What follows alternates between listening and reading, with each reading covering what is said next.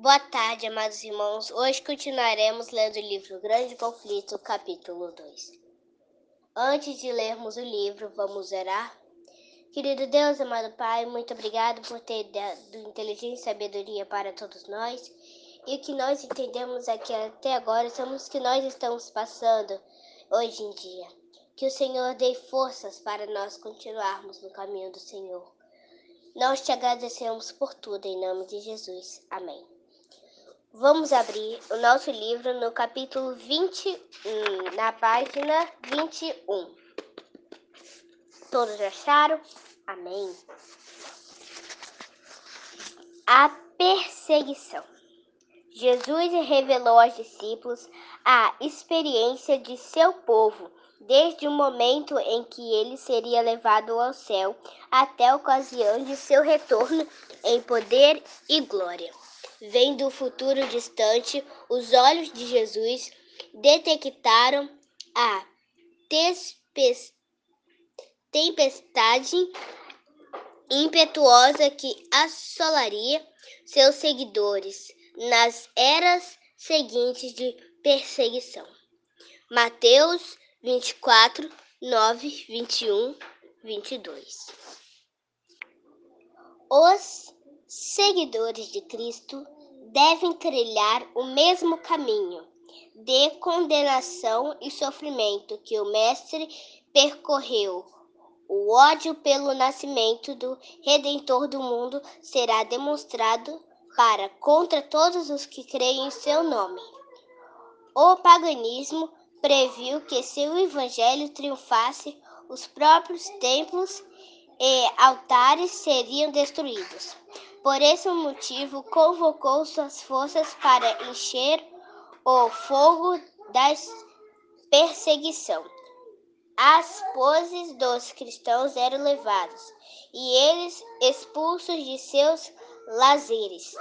Muitas pessoas, nobres e escravos, ricos e pobres, instruídos e ignorantes, foram mortas, mortas sem misericórdia. A perseguição começou no zero e continuou por séculos.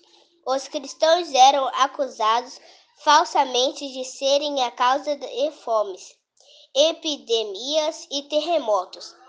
Em troca de dinheiro, informantes permaneciam a portas para trair inocentes como se fossem os rebeldes e as pragas da sociedade. Muitos cristãos foram jogados às bestas selvagens, os queimados vivos em anfiteatros. Alguns foram crucificados, outros foram cobertos com pele de animais selvagens e lançados à arena para ser despedaçados com cães.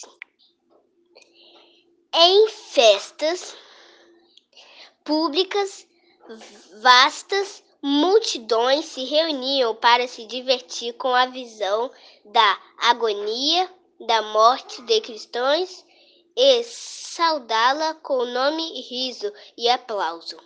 Os seguidores de Cristo foram forçados a se esconder em locais ensolarados, debaixo das colinas, fora da cidade de Roma.